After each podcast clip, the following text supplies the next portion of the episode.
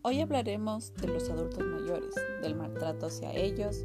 Para empezar, hablaremos primero que en la actualidad los científicos sociales encargados del estudio del envejecimiento los dividen en tres grupos, que son el viejo joven que está entre las edades de 65 y 75 años, mientras que el viejo viejo son los adultos mayores de 75 y 84 años.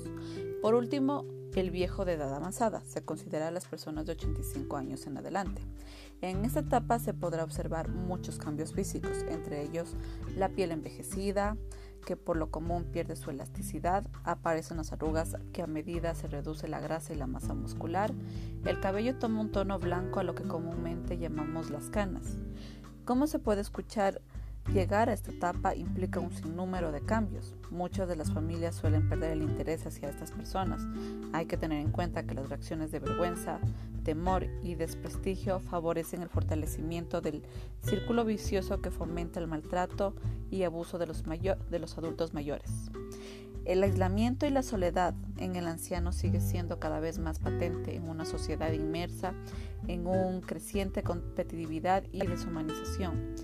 Se ha observado que aproximadamente el 20% de la población experimenta la soledad y el abandono social, en un entorno de estrés y violencia, lo que ha ocasionado importantes cambios sociales y culturales que han venido a neutralizar los valores tradicionales que protegían a la familia y en especial a la de los adultos mayores.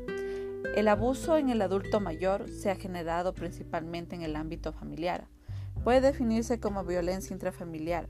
Se trata de un acto o de omisión único o repetitivo que consiste en el maltrato físico, psicológico, sexual o abandono cometido por un miembro de la familia. Esta violencia puede dar en relación con el poder del que ejecuta la violencia o bien en función de sexo, edad o condición física.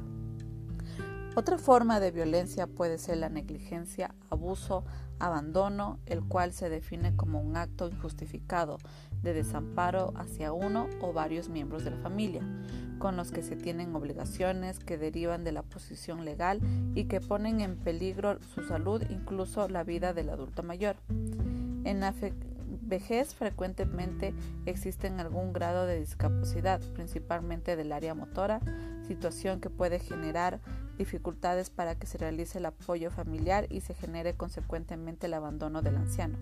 Otros factores pueden ser el pertenecer al género femenino o la presencia de depresión en los ancianos, siendo este el motivo mayor de mayor importancia para efectuar un diagnóstico oportuno debido a que la depresión grave unida al abandono del anciano puede llevarlos al suicidio.